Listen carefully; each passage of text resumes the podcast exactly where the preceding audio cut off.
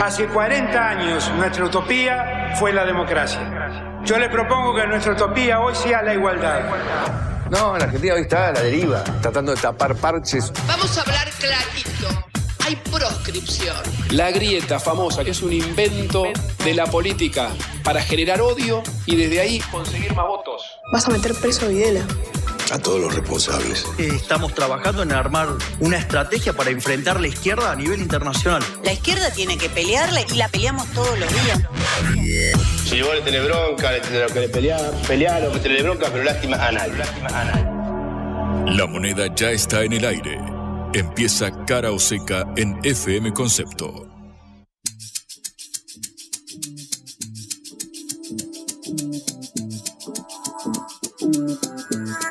Hola, ¿qué tal? Buenas tardes en esta hora del regreso, empezando la semana. Esperamos que todos hayan descansado. Soy Patricia Lee en Cara o Seca, una producción de Sputnik y me acompaña Juan Lehmann. Hola Juan, ¿cómo estás? Muy buenas tardes, Patricia. ¿Acaso en el lunes más lunes, en lo que va del año, un cielo plomizo sobre la ciudad de Buenos Aires? Una semana corta. ¿Viste la frase esta semana pudo haber sido un mail? Podemos tocar skip intro y ya directamente irnos hacia el fin de largo, ¿viste lo que ya es? Ya se terminó, lunes a la tarde. Ya la perdimos la semana. Mm, lo que menos de lo que canta un gallo ya estás descansando nuevamente, se puede decir. Lamentablemente, no en la Argentina, donde todos los días tenemos noticias, noticias para lamentar en, en muchos casos, y sobre todo la información que siempre surca al contenido de Caro Seca. Las noticias lamentables no descansan ni en Semana Santa. Lamentablemente no.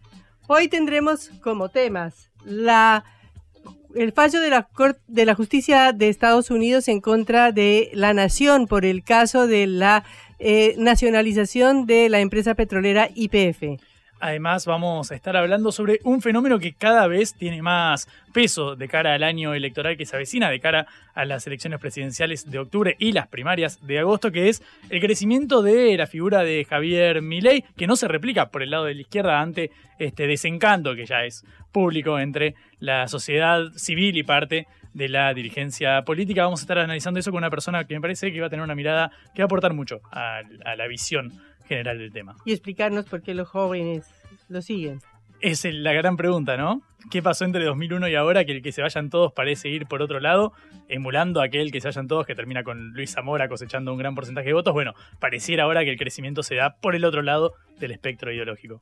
Y terminaremos, eh, o no terminaremos, continuaremos con un tema internacional también muy importante porque otro presidente está en la picota.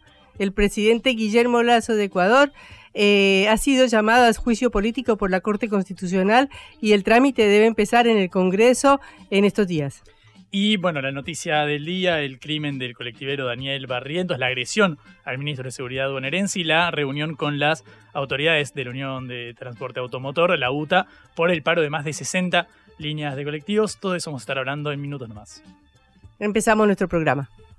Cara o seca de Sputnik en concepto FM 95.5.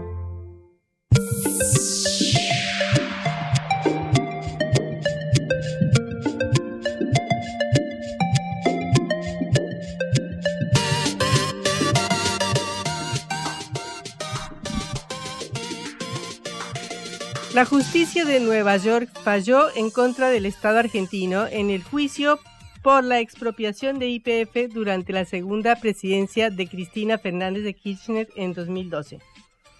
Fue la jueza Loreta Presca que sucede a Tomás Griesa, un viejo conocido de Argentina, que había fallado en contra de Argentina en el caso de los fondos buitre que no aceptaron ingresar al canje de deuda que se hizo después de la crisis de 2001.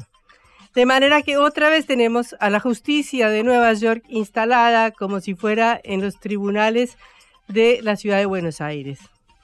Según el fallo de la jueza, que todavía no está en firme, si bien IPF no tiene que pagar nada, la nación argentina va a tener que seguir peleando contra el fondo buitre Burford Capital, que fue el que impuso la acción, porque le compró el derecho a litigar a algunos accionistas minoritarios de IPF. Entonces, la jueza ha fallado que estos accionistas minoritarios tienen razón en su reclamo, que dicen que en la forma en que se realizó la nacionalización de IPF, no se hizo una oferta pública de adquisición y no se les ofrecieron a todos los propietarios de IPF las mismas condiciones que se le ofrecieron a Repsol. Recordemos que en ese momento la Argentina le compró el 51% de las acciones a Repsol, la empresa española, que había sido favorecida con la privatización de la empresa en 1993 durante el gobierno de Carlos Menem. Si bien la, la condena por ahora no tiene ningún monto determinado, se dice en los distintos medios que la suma puede ir entre los 8.500 millones de dólares o 18.000 millones de dólares, es decir, cifras alarmantes para la Argentina. ¿Qué es el fondo Burford? El fondo Burford es un fondo como los fondos buitres que compra juicios a las empresas que están en quiebra. Y en este caso compraron la en quiebra de una empresa española constituida por argentinos, la empresa Petersen Energía, que era de la familia Eskenazi y que tenía el 25% de las acciones de IPF cuando estaba controlada por la española Repsol. Lo que pasa es que Peterson compró de una manera muy irregular su parte en IPF porque la compró con préstamos de Repsol y de otros bancos. Y luego cuando fue la nacionalización en 2012, quebraron. Y entonces le vendieron la quiebra a este grupo buitre que se especializa en comprar juicios para después ganar millones. El gobernador Axel Kisilov, que era viceministro de Economía en ese momento, dijo hace pocos días en la radio, es un absoluto absurdo jurídico. De nuevo, un absurdo jurídico. La verdad es que se trata de un juzgado norteamericano que reconoce que tiene que aplicar la justicia argentina, porque es un tema en realidad de jurisdicción argentina, y además de aplicar mal la justicia argentina de manera incorrecta, es una violación a los derechos soberanos de Argentina. De todas maneras, se va a apelar bueno, como dice eh, el ahora gobernador Axel Kisilov, eh, lo que decidió el Congreso en 2012 fue aplicar la Constitución, es decir, eh, una ley de expropiación que es superior a un estatuto privado de una empresa y por lo tanto eso es lo que rige la expropiación de IPF. Otra cuestión es que se esté utilizando una legislación absolutamente extraña a la legislación argentina, porque el Estado argentino tiene la capacidad soberana para expropiar un bien cuya utilidad eh, eh, reporta a los argentinos porque está en Argentina, porque es la propiedad y uno de los recursos más preciados de la Argentina, y aparte tiene la potestad de que sea su justicia la que defina estas eh, discusiones que se puedan dar entre una empresa por una privatización o no. Incluso este juicio que empezó como en 2015 más o menos, siguió durante toda la administración de Mauricio Macri y de, Juntos por el Cambio o del PRO. Eh, y ellos mismos, digamos, los mismos abogados de Mauricio Macri, no estoy hablando de los abogados ni de Cristina Kirchner ni de Alberto Fernández, dijeron que no se podía demandar a Argentina en el Tribunal de Nueva York porque el control de las disputas de la ley argentina que surjan de los estatutos de una corporación argentina deben ser llevados a la jurisdicción donde la corporación mantiene su domicilio social, es decir, la ciudad de Buenos Aires. Y también, durante el gobierno de Macri, la defensa de Argentina cuestionó cómo hizo el grupo Petersen para hacerse del 25% de los fondos de Repsol, porque fue un, un negocio bárbaro si salía bien celebraron un conjunto altamente dudoso de acuerdos falsos, porque adquirieron sus acciones de IPF basados en una transacción que se consistía en lo siguiente, en que pagarían las acciones de IPF con los dividendos repartidos al año siguiente y los años siguientes, es decir, comprarían sin un peso gracias a los dividendos futuros que pudiera rendir la empresa, que justo al año siguiente distribuyó 90% de las ganancias en lugar de invertirlas y aparte acordaron hasta dividendos adicionales. De manera que el mismo gobierno de Macri y los mismos defensores de Argentina durante el gobierno de Macri cuestionaron no solamente el juicio en Nueva York, sino el hecho de que la empresa Petersen consiguió estas acciones de una manera bastante dudosa. Esta es la lamentable conclusión de las terribles privatizaciones que se hicieron en los años 90 eh, durante el gobierno de Carlos Menem.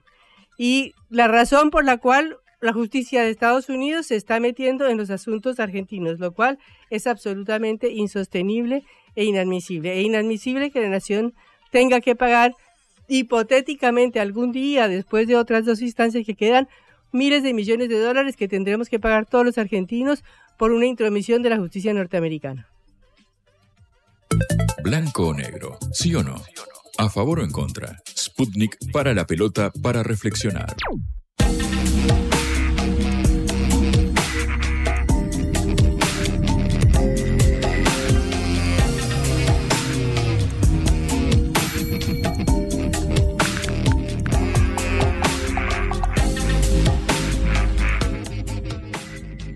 Pobreza y descontento son nuestro tema del día.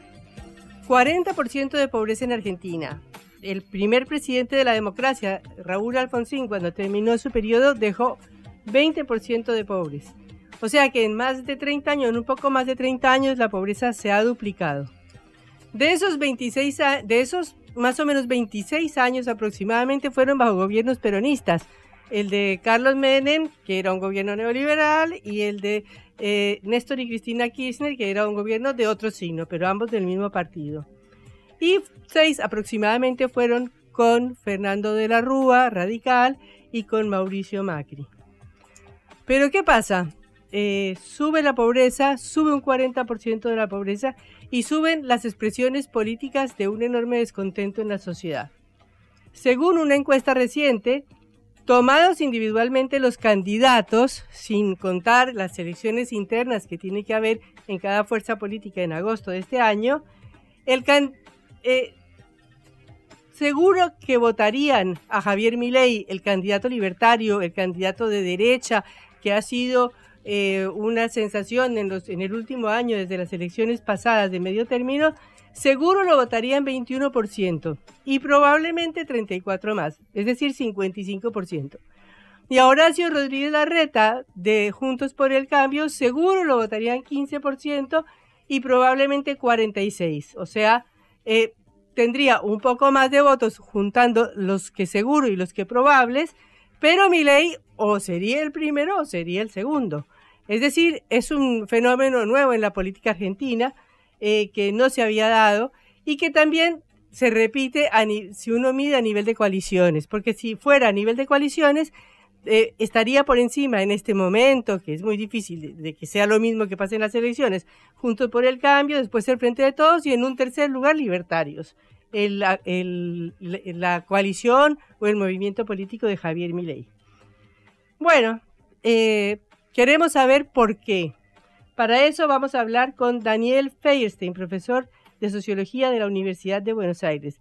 Daniel Feierstein eh, es Patricia Lee de Cara Oseca y es un gusto tenerle en nuestro programa. ¿Qué tal, Patricia? ¿Cómo estás? Eh, bien, gracias, Daniel. Tratando de entender este fenómeno que se llama Javier Milei y por qué crece la pobreza y crece Milei. A ver, yo diría que hay que remontarse un poco más atrás o, de una mirada un poco más amplia, digamos, porque me parece que Javier Milei es una posibilidad entre varias de cómo cuando no hay eh, la posibilidad de, algún proyecto que entusiasme desde la política a grandes sectores de población y que pueda eh, dar cuenta de una mejora de esas condiciones de vida, bueno, se generan condiciones muy propicias, tanto a nivel internacional como a nivel regional, como en nuestro país, para que afloren estos clásicos proyectos de antipolítica, digamos, ¿no? Porque me parece que lo que expresan estas expresiones es el intento de abandonar la política como una instancia de resolución de los problemas de la población y apelar a cuestiones emocionales más directas que es echarle la culpa a alguien, encontrar algún responsable para redirigir la frustración, el resentimiento, el enojo que genera esto que comentabas de, la destrucción sostenida de las condiciones de vida de, la grande mayoría de la población, eh, poder proyectar eso en algún responsable como forma de, tapar otras alternativas de resolución. ¿sí? Me parece que esto, la diferencia que tuvo hacia fines de los 90 o en la crisis del 2001 en Argentina, una salida que podríamos decir más participativa, más por izquierda, más de intentar eh, transformar el sistema económico, un poco esa, esa antipolítica que eh, aparecía en, ese momento histórico hace ya más de 20 años y que como eso tampoco terminó de resolver la situación y generó nuevas frustraciones, bueno, pareciera que hoy esa antipolítica está más bien conducida por esta, estas nuevas iniciativas, estas iniciativas neofascistas, eh, de las cuales mi ley es una expresión, pero que las tenemos incluso dentro de los grandes partidos, eh, Patricia Bullrich en, Juntos por el Cambio, figuras como Sergio Berni o Guillermo Moreno en el frente de todos, eh, con lo cual yo diría que es una digamos un fenómeno político incluso más amplio que lo que puede implicar electoralmente Javier Milei. Daniel, ¿cómo estás? Juan Lemán te saluda, buenas tardes. ¿Qué tal, Juan? ¿Cómo andas? Todo bien. Quiero preguntarte puntualmente esta diferencia que vos marcabas con respecto al, 2001 y esta salida quizás de una orientación más de centro-izquierda, más progresista, si podemos catalogarla así, y por qué ahora ya no es eh, vía una centro-derecha o una nueva derecha, sino más bien un sector que propone destruir el Banco Central. ¿Para vos eh, son, son paralelas estas, estas líneas o ha cambiado algo dentro de la sociedad que hace que la, eh, la forma de canalizar esta apatía por la política sea un poco más drástica que hace más de 20 años. Yo diría no solo más drástica, porque me parece que hace 20 años también era drástica, aunque al final encontró otro, otro derrotero, digamos, pero me parece que no tanto más drástica, sino con otra direccionalidad. Y eso tiene que ver, está buena tu pregunta, con dos, dos o tres cuestiones, digamos. ¿no? La primera es esto que decía que ese tipo de salida no resultó finalmente satisfactoria. Entonces es un problema hoy porque la sociedad se radicalizó, por lo menos como sociedad, hacia el cuestionamiento, una cantidad de valores y de cuestiones desde una perspectiva más drástica o más radicalizada por izquierda, pero como no terminó expresándose en un gobierno de ese tipo y no terminó eh, realmente revirtiendo eh, los elementos fundamentales de, la situación de vida de la gente, bueno, ahí hay un primer elemento de frustración. Pero después me parece que también porque se fueron desmontando las grandes columnas de, militancia social y territorial en las cuales se había sentado ese tipo de salida que habían ido construyéndose durante los años 80 y 90 y que son siempre las características como tres grandes columnas que produjeron el 2001. Por un lado, eh, una fuerte transformación en el movimiento sindical que tuvo que ver con el surgimiento de la CTA, el surgimiento de un movimiento dentro de la CGT que era el MTA, la transformación de la cantidad de gremios, esto es el surgimiento de una serie de políticas de lucha desde el propio ámbito sindical a partir de la destrucción salarial, la aparición de nuevos movimientos sociales, muy en especial eh, los movimientos de trabajadores desocupados, eh, los, movimientos de piquete, todo esto es un fenómeno que surge en los 90 con mucha fuerza y con mucho impacto territorial, sobre todo en, los barrios populares de todo el país. Entonces, uno recuerda los piquetes en el norte, en Salta, pero también en la provincia de Buenos Aires, pero también en el litoral, también en el sur, en Neuquén. Y tercero, un movimiento de derechos humanos que logró transformarse en el de estas luchas, eh, tanto a través de, lo que implicaba la figura de, Bonafini como lo que generó la creación del Encuentro Memorial de Justicia en el año 96, a los 20 años del golpe. Yo diría que esas tres grandes columnas, que son las que explican el 2001, incluso algunos de los logros posteriores, eh, hoy dos de ellas están en una profunda crisis, eh, el movimiento de derechos humanos y el espacio sindical, el movimiento de derechos humanos, yo diría muy estragado por, la grieta y por, ciertas confusiones en relación al abandono de su carácter transversal, y el eh, movimiento sindical, yo diría que es casi escandaloso la, la falta de reacción ante, llevamos ya el séptimo año consecutivo de pérdida de poder adquisitivo frente a la inflación, yo creo que no hay eh, otro momento tan largo en la historia argentina de pérdida permanente. Tuvimos momentos más duros como la dictadura o como el 2001 mismo o el 2002, pero, o incluso los años 90, pero no de tanta continuidad, ¿no? Entonces por ahí eran dos años muy duros, pero no siete años continuados de destrucción salarial. Y la reacción salarial, no se, la reacción sindical no se ve. Y el que queda más o menos en pie, que es el movimiento de trabajadores desocupados, es absolutamente golpeado y atacado eh, por todos lados, no solo por la derecha, no solo por el poder concentrado, sino incluso por sectores dentro del propio peronismo. Entonces me parece que todo esto también explica que no estando estas columnas, bueno, entonces este proceso encuentra eco a partir de otro tipo de propuestas que buscan esto, ¿no? Que es lo que siempre buscó el fascismo, encontrar a alguien que tenga la culpa para poder abatir ese enojo, ese resentimiento, esa frustración, ese odio contra alguien, ¿no? Y eso es lo que propone el fascismo con eh, los planeros o los delincuentes o cualquier figura o los movimientos de género, digo, cualquier figura contra la cual o incluso los judíos o los árabes o quien fuera, ¿no? Cualquier, o, los, pueblos originarios, ¿no? Cualquier grupo sobre el cual abatir ese, ese, ese odio, ¿no? Y esa frustración. Vos recién marcabas el aspecto salarial. Efectivamente, nunca en, en democracia se había dado esta caída de, de cinco años consecutivos del poder adquisitivo de los asalariados. Quiero preguntarte puntualmente por este fenómeno social. Así como en 2001 el, cantito era piquete y, cacerola, la lucha es una sola. ¿Ves alguna desunión entre sectores populares y la eh, clase media en este momento? Porque por más allá, independientemente del peso que tengan ahora los movimientos desocupados, sigue habiendo movimientos piqueteros, sigue habiendo movimientos de los sectores populares que reclaman por una mayor creación de puestos de trabajo, por una mayor asistencia social. Eh, sin embargo, ¿crees que esto haya empatía en los sectores medios o hay también hay un cambio?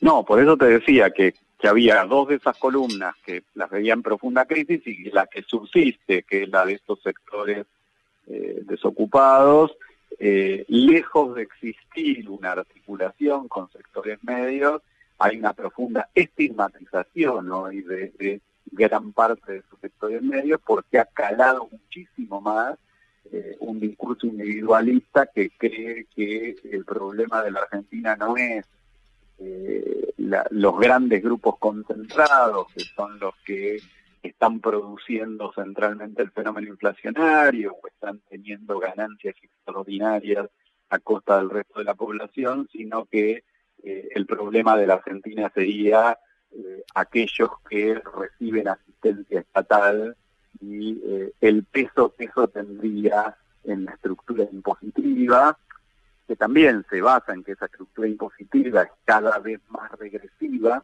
entonces es, hay un elemento de verdad en ese planteo, más allá de que tenga una fuerte estigmatización, que en la medida en que no se puede cobrar impuestos o no se logra cobrar impuestos a los sectores más concentrados, esos impuestos recaen sobre sectores medios, recaen sobre el trabajo, las ganancias, eh, sobre los salarios, eh, un, aumento impositivo en los sectores comerciales, eh, lo propio que implica la inestabilidad de la situación inflacionaria, entonces todos estos elementos contribuyen a esos procesos de quiebre entre estos dos sectores o de estigmatización de todo aquel que recibe una ayuda estatal. Hay un libro em, emblemático de, la izquierda, Mark Fisher lo escribió, Realismo Capitalista, que plantea justamente esto, de, el, lema sería por qué eh, la derecha puede soñar y la izquierda no, digamos, en base a soluciones ante la, la decadencia quizás de la calidad de vida. Puntualmente en Argentina podríamos pensarlo también, el libro de Pablo Stefanoni sobre si la rebeldía se volvió de derecha. Quiero preguntarte puntualmente esto, ¿ves que ante el crecimiento de estos sectores de, derecha haya una, hay una respuesta propositiva en el, lado antagónico del abanico ideológico o se concentra por el lado más, más conservador la salida a esta crisis? No, justamente, es buenísimo lo que preguntás porque veo que el mayor problema es esto, que el crecimiento de esta derecha neofascista no deriva tanto de sus grandes éxitos como de la falta de propuestas de otros sectores políticos. Y en ese sentido creo que sí hay un punto, tanto en Mark Fisher como de alguna manera también en Estefanón y en algunos otros también, esta idea de eh, que los, los planteos del campo progresista se han vuelto conservadores, esto es, han vuelto conservadores de algo que ese progresismo debiera ver como escandaloso, ¿no? Esto con lo que iniciaba en la nota, de un 40% de pobreza o esta cantidad de años sostenidos de caída del, poder adquisitivo del salario, y sin embargo la propuesta no es la de realmente esto que vos llamabas drástico, digamos, ¿no? la de producir realmente un cambio efectivo de la situación, sino es la de emparchar y tratar de sostener eh, más o menos el equilibrio existente, que es un equilibrio que lleva a mayor pobreza y a mayor deterioro del salario. Entonces, ante esa situación, pareciera que la única alternativa que realmente propone un cambio, una transformación, es la alternativa de una derecha neofascista, que en verdad propone un cambio espantoso, pero que es el único cambio real, que cuando la situación es eh, tan desesperante, bueno, es, insostenible eh, políticamente seguir insistiendo en una versión conservadora. ¿no? Me parece que esto crece porque no hay un planteo realista y bien construido de una salida transformadora por izquierda esta situación, una propuesta eh, realmente audaz de transformación de la estructura impositiva, de transformación de las modalidades de asistencia no solo a la población que ha quedado definitivamente afuera, como es el caso de los planes sociales, sino incluso a la población que está integrada, que tiene empleo y que es parte eh, del núcleo de pobreza, una situación que es bastante inédita en nuestro país, ¿no? y que hoy están atravesando millones de personas, personas con empleo, incluso con empleo formal, eh, y que están por debajo de la línea de pobreza. Hay un dato eh, objetivo que ya existía en el 2021, que es que en estas elecciones más del 20% de los votantes tienen o tenemos menos de 26 años.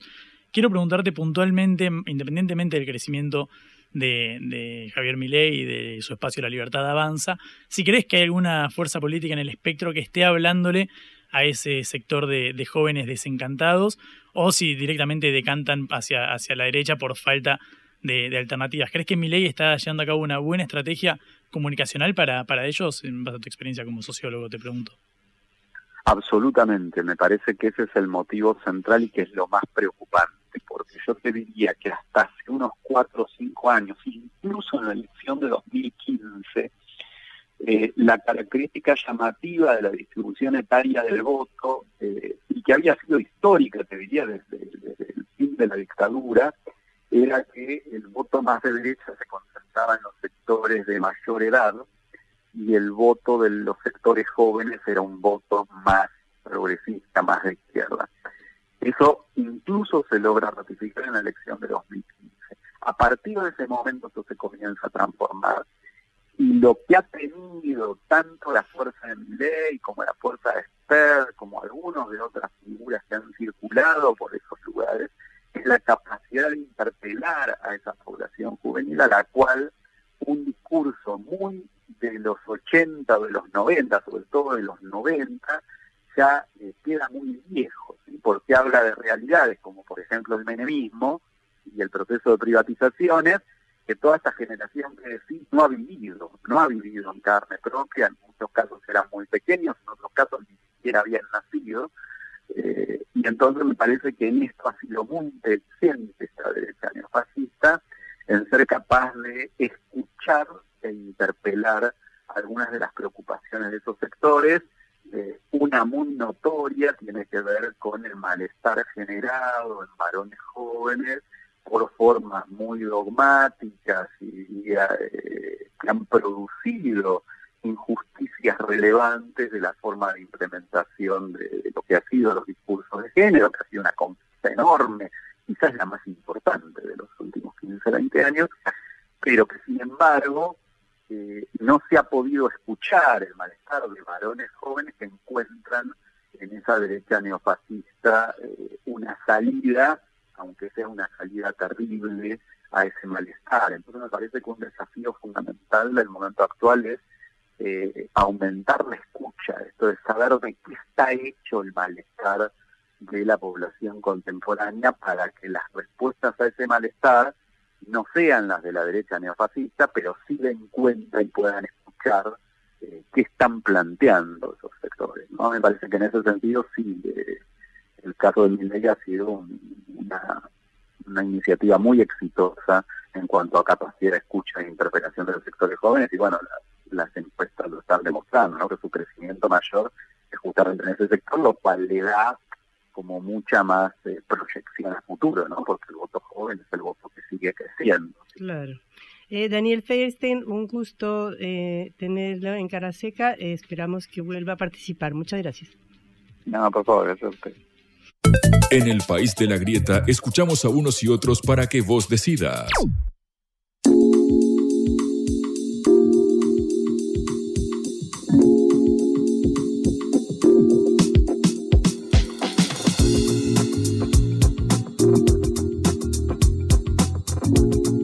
Juan, estamos viendo en la televisión todo el día las terribles imágenes de lo que pasó con el conductor de colectivos que asesinaron esta madrugada, con la manifestación que hubo y con la terrible paliza que le pegaron ni más ni menos que al ministro de Seguridad de la provincia de Buenos Aires, Sergio Berni. ¿Qué pasó?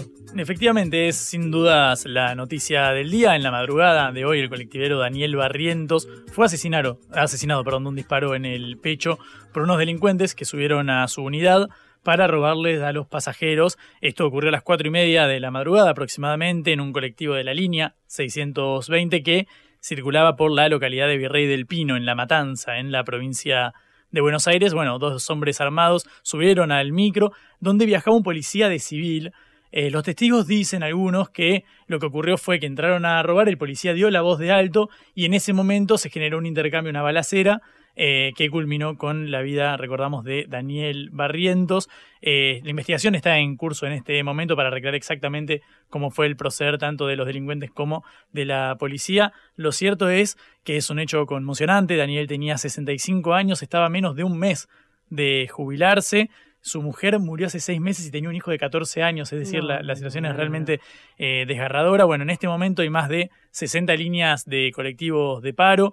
De paro acaban de reunirse el gobernador de la provincia de Buenos Aires, Axel Kisilov, junto a las autoridades de la Unión de Transporte Automotor para definir cómo iba a resolverse el restablecimiento de la, del funcionamiento normal de las líneas afectadas. Hay un antecedente directo de esto que, que sucedió hoy, nos remontamos al 2018, a poquitas cuadras de distancia del caso de hoy, también en Virrey del Pino, donde asesinaron al chofer Leandro Alcaraz.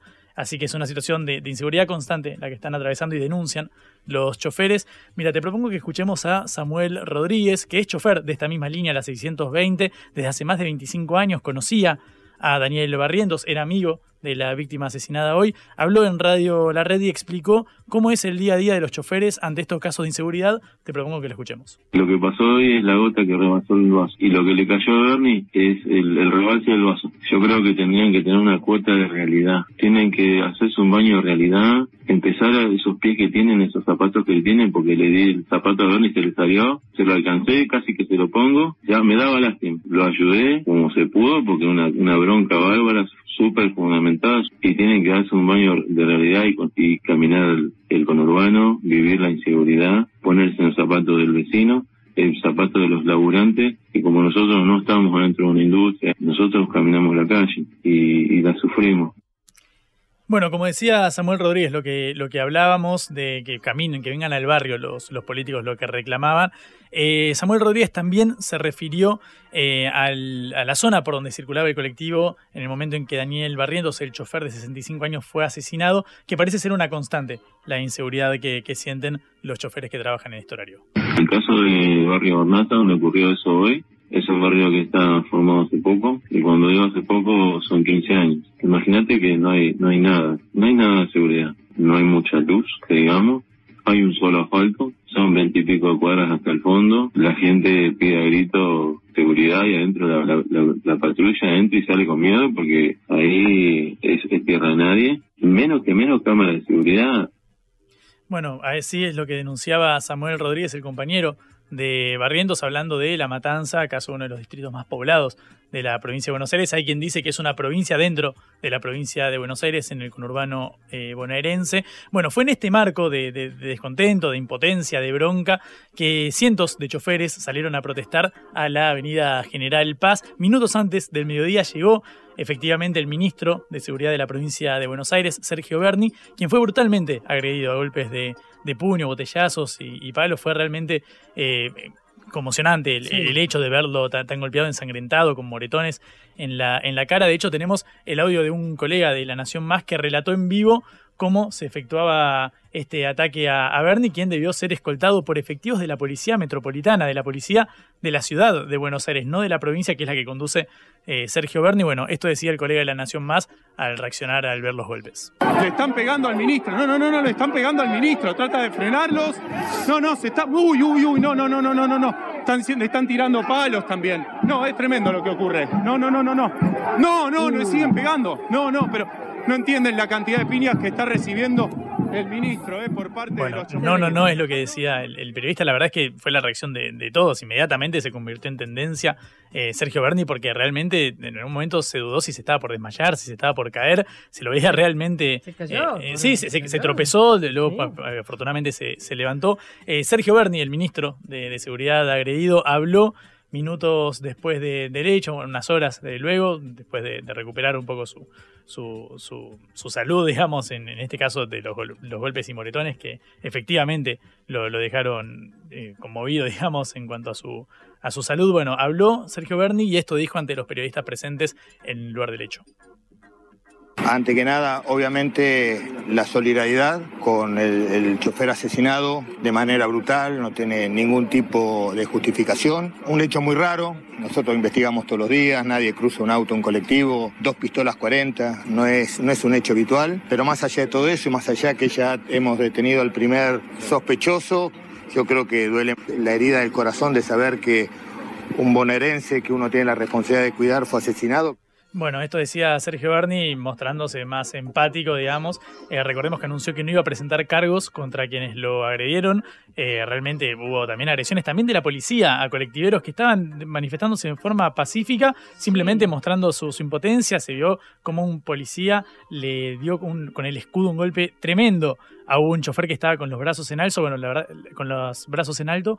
Eh, la verdad es que fue realmente conmocionante. Todas las imágenes que se vieron durante el día de hoy. Acaba de concluir la reunión entre los representantes de la Unión de Transporte Automotor, la UTA, por el paro de más de 60 líneas de colectivos que afectan sobre todo a la provincia de Buenos Aires, y el ministro de Seguridad, Sergio Berni, junto al gobernador de la provincia de Buenos Aires, Axel Kicillof, y el ministro de Transporte de la provincia.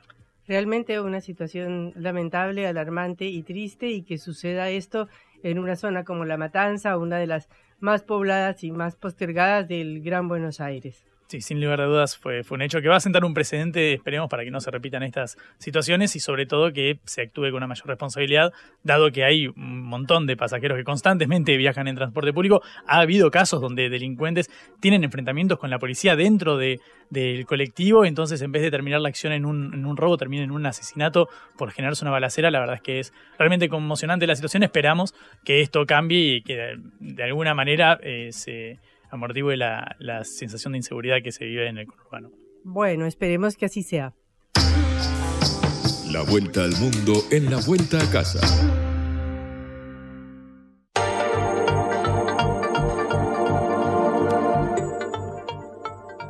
El juicio político contra el presidente Guillermo Lazo en Ecuador fue votado el 30 de marzo por la Corte Constitucional.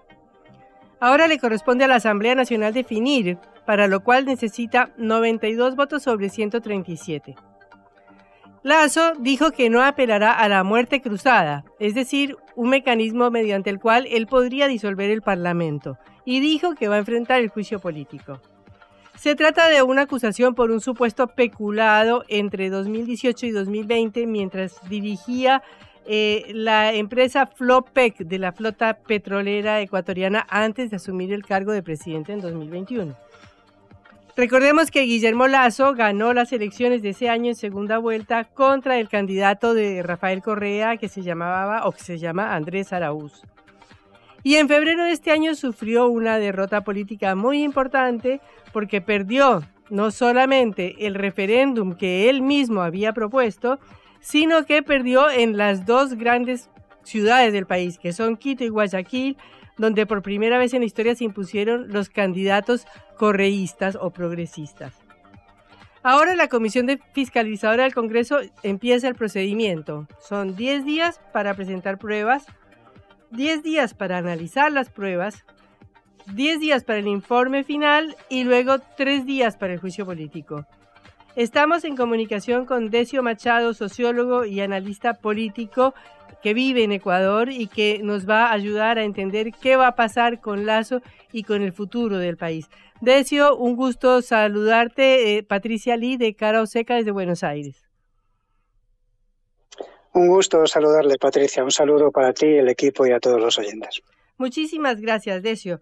Bueno, eh, Ecuador parecía una excepción a la regla, ¿no? Había ganado eh, Gabriel Boric en Chile, después había ganado Pedro Castillo en Perú y luego Gustavo Petro hace mm, menos de un año en Colombia y en Ecuador ganó Guillermo Lazo en, contra de esta tendencia, digamos, porque derrotó al candidato que era el progresismo y el correísmo. Ahora es posible que Ecuador se vuelva a sumar a esto, a esta eh, inestabilidad y estos cambios regionales. Bueno, efectivamente, las tendencias políticas vendrían a demostrar de que mm, en las últimas elecciones seccionales, digamos, de alcaldías y gobiernos eh, provinciales, de alguna forma se manifestó un claro voto a favor del progresismo y esto implica evidentemente que hay un cambio de tendencia. El gobierno está altamente cuestionado, el índice de popularidad del presidente es del 16%, quiero decir, es bajísimo. Eh, ni siquiera ha llegado a los dos años de mandato y ya está, digamos, hundido en las encuestas. Y como bien indicaste, en la introducción, eh, además ha sido severamente cuestionado por el pueblo ecuatoriano en el último referéndum popular, donde hubo una mayoría, eh, digamos, de votos en contra de las propuestas del presidente. Quiero decir con esto de que efectivamente es un gobierno que no tiene sostén popular, está fuertemente deslegitimado y el presidente carece de credibilidad lo cual evidentemente, eh, digamos, suma capital a la oposición política más importante existente en el país, que es el progresismo, evidentemente. Eh, ¿Qué va a pasar en el juicio político? Eh, ¿Se da por descontado? Porque entiendo que se necesitan 92 votos sobre 137. ¿Los hay? ¿Lo van a destituir?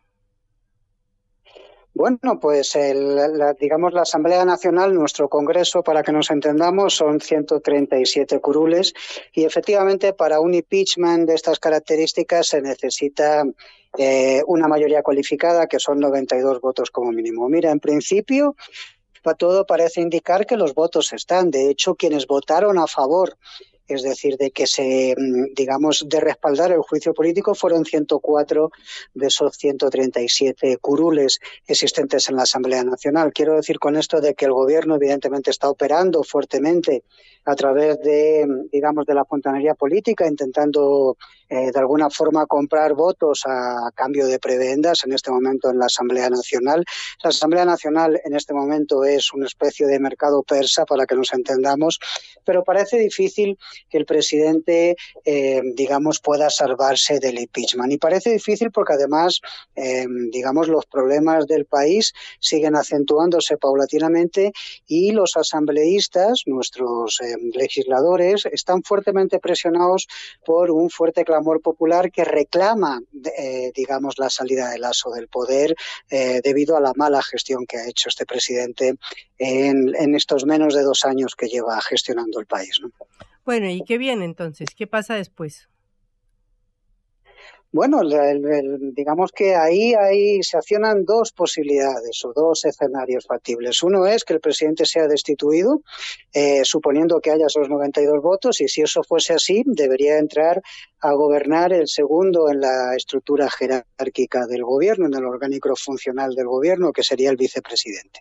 Y este debería terminar el mandato. Existe una posibilidad em, digamos, alternativa a esa y que es, que es que el presidente, al ver que no tiene los, em, digamos, que va a ser destituido, pueda convocar esa muerte cruzada que, eh, como bien indicaba, significa la disolución de la Asamblea y la convocatoria de elecciones anticipadas, pero digamos que le permitiría la potestad de gobernar entre unos seis meses, que más bien serían como unos ocho meses aproximadamente, digamos por decreto, o sea, con potestad legislativa el presidente. Esto significaría, digamos, una situación de clima social tremendamente conflictivo en el país, porque, digamos, los movimientos sociales, el más importante de ellos, que es la CONAIE, que es la Confederación de Nacionalidades Indígenas del Ecuador, ya ha manifestado abiertamente que no va a permitir que el gobierno, eh, digamos, mm, eh, gobierne por decreto a través de, eh, digamos, sin asamblea, sin poder legislativo,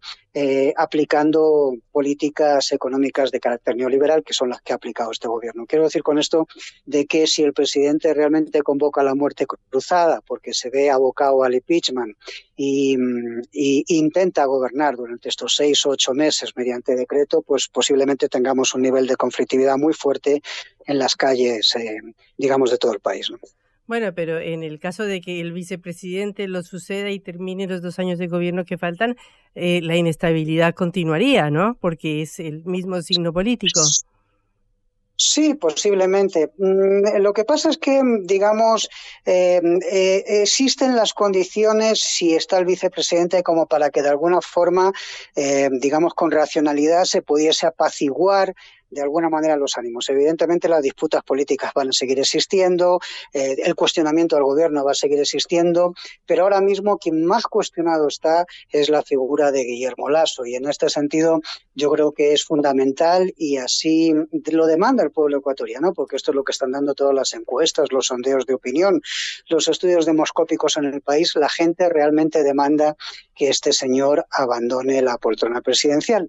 Eh, digamos, su sustitución por el vicepresidente, que ha sido una figura tremendamente opaca, gris, que no ha tenido protagonismo político, pues habría que ver, es decir, qué escenarios abre, ¿no? Si es posible que convoque algún tipo de diálogo a las diferentes fuerzas políticas, es decir, si es posible que convoque incluso una unas elecciones anticipadas sin, sin llamar a la muerte cruzada, es decir, sin, eh, digamos, eh, deshabilitar la, el, el poder parlamento. legislativo. En fin, habría que ver qué otro escenario se abre, pero ahora mismo la figura tremendamente problemática en el país es la del presidente de la República. ¿no? ¿Y qué peso tienen las acusaciones de este peculado? Mira, yo creo que el peculado es discutible, ¿eh? es decir, es un contrato que se, de, que se desarrolló en el 2018, antes de que él fuese presidente de la República, eh, digamos, eh, sobre lo que es en sí las causales que le llevan al impeachment, se podría discutir mucho, pero el problema básicamente es que, digo, porque habrá que ver las pruebas que se aportan, es decir, cómo se va a dar, pero hay que tener en cuenta que lo que estamos es no ante un juicio penal, sino ante un juicio político. Y el juicio político lo que le pone en cuestión es, digamos, que ha habido llamamientos a que ese contrato, que es un contrato con Flopet, con la empresa petrolera, eh, de alguna forma era dañino para el Estado y el presidente eh, se supone que ha hecho oídos sordos a esto. Habrá que ver cómo se, cómo se da ese juicio político y las pruebas que se aportan ahí, pero fundamentalmente yo creo que lo que está de fondo es esta presión popular por la destitución del presidente de la República. Hay que decir que el país es un país que ha cuadriplicado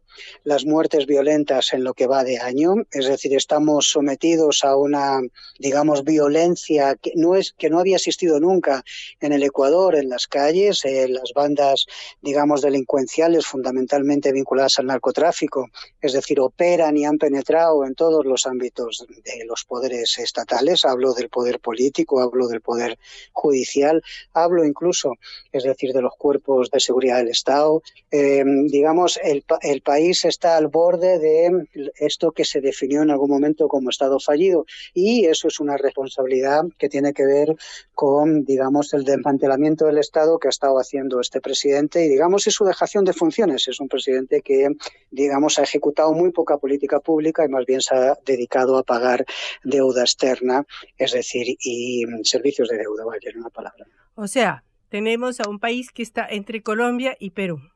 ¿No es así?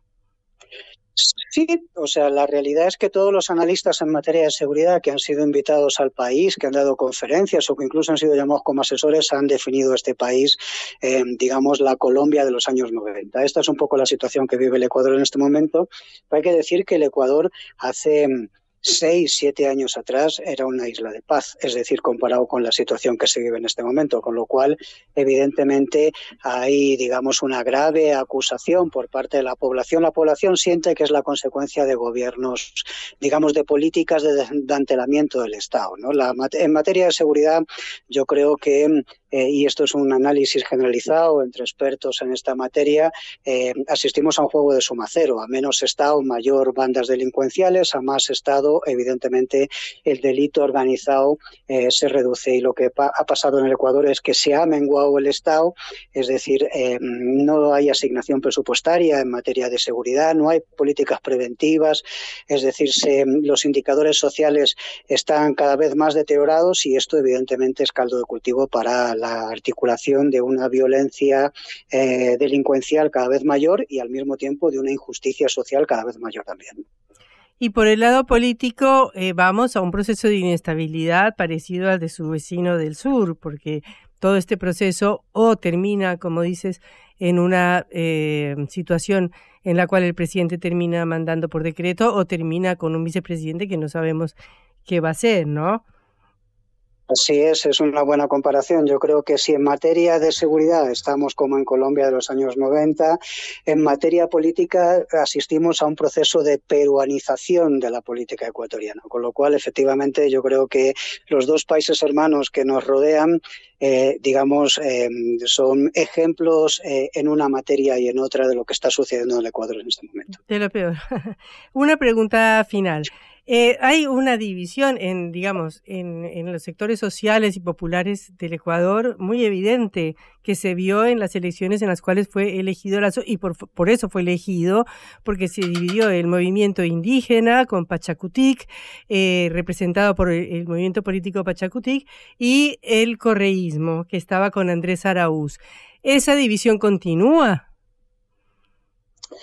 Esa división continúa en función de quién sean, digamos, los representantes políticos que el movimiento indígena enarbole a una posible elecciones anticipadas o como dirigentes del movimiento en este momento. Quiero decir con esto de que efectivamente el movimiento indígena y el progresismo se dividieron. Esto es una tensión que se vivió ya durante la época del correísmo, es decir, sí. ha habido, digamos, acciones eh, del correísmo, es decir, que fueron claramente cuestionadas por el movimiento indígena, incluso hubo fuertes movilizaciones contra Rafael Correa encabezadas por el movimiento indígena.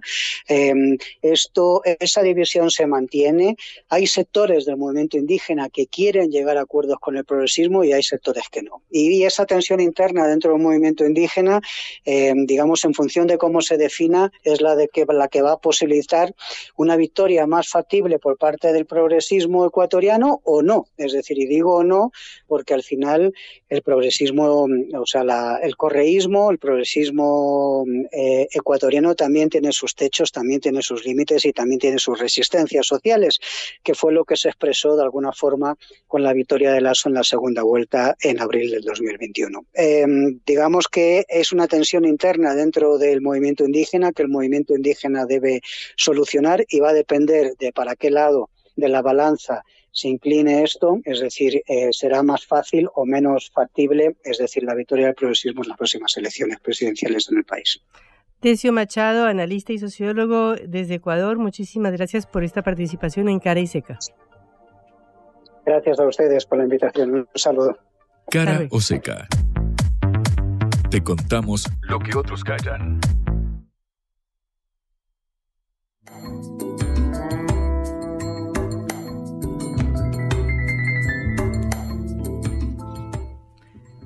Bueno, ayer Alberto Fernández habló en una charla con eh, Tomás Reborde en el método, que se transmite por YouTube por fuera de los medios convencionales. Habló puntualmente sobre el escenario que estamos viviendo, un poco lo que charlábamos con Feierstein hace minutos, el desencantamiento de la política, cuál va a ser la estrategia oficial que va a esgrimir el frente de todos para eh, volver a convencer al público que confió en ellos en 2019, que le dio un duro revés en el 2021 en las legislativas. Y bueno, ver cómo ahora ante una inflación creciente y una, le estuvimos hablando, una pauperización de la situación social con un 40% de Sí. pobreza por encima de la que recibió en 2019, pandemia y conflicto en Europa de por medio. Bueno, eh, habló sobre la conformación de la famosa mesa política del Frente de Todos y esto dijo en diálogo con Tomás Rebordo. Estamos todos convencidos que es necesaria una mesa para dar un diseño al proceso electoral que se viene. Y yo creo que eso hay que hacerlo. Ahora, lo que no me pueden pedir es que los que no me acompañaron en, el, en la decisión del fondo y me dejaron solo en el momento más difícil del gobierno, con una pandemia y acordando con el fondo, me pidan resolver conmigo. Si la resolución más difícil la tuve que tomar solo, bueno, déjenme trabajar. Me dejaron solo, más explícito, imposible. Ayer Alberto festejando el cumpleaños asumimos que también por fuera del resto de los actores, de los resto de los accionistas que integran el Frente de Todos por Alberto, esperemos que no haya soplado la vela en soledad. Terrible, un cumpleaños con esas condiciones. El no, frente- se le, no, se le, no se le desea a nadie. Hay quien dice el Frente de Todos contra Todos. Veremos, veremos si se llega a conservar la unidad de cara a las elecciones. Bueno, hasta luego. Mañana los esperamos eh, y regresaremos en la hora del regreso. Hasta luego. Vamos a hablar clarito. La guerra contra las drogas ha fracasado. Se ha producido un genocidio en mi continente. Tenemos nosotros que plantar una sola voz y que América Latina y el Caribe le diga a los Estados Unidos de Norteamérica no más golpismo. Y se aplica lo que decía Tolstoy, un gobierno que no procura la justicia no es más que una banda de malhechores. Qué cosa rara que diga gracias a la vida a pesar del dolor, porque mi hija dio la vida sabiendo que había que cambiar. La vi ahí que, que brillaba, que sobresaltaba en ese estadio hermoso y no lo pensé y, y la fui a besar. La vida está llena de tropezones y de fracasos, pero es hermosa. Cara o seca.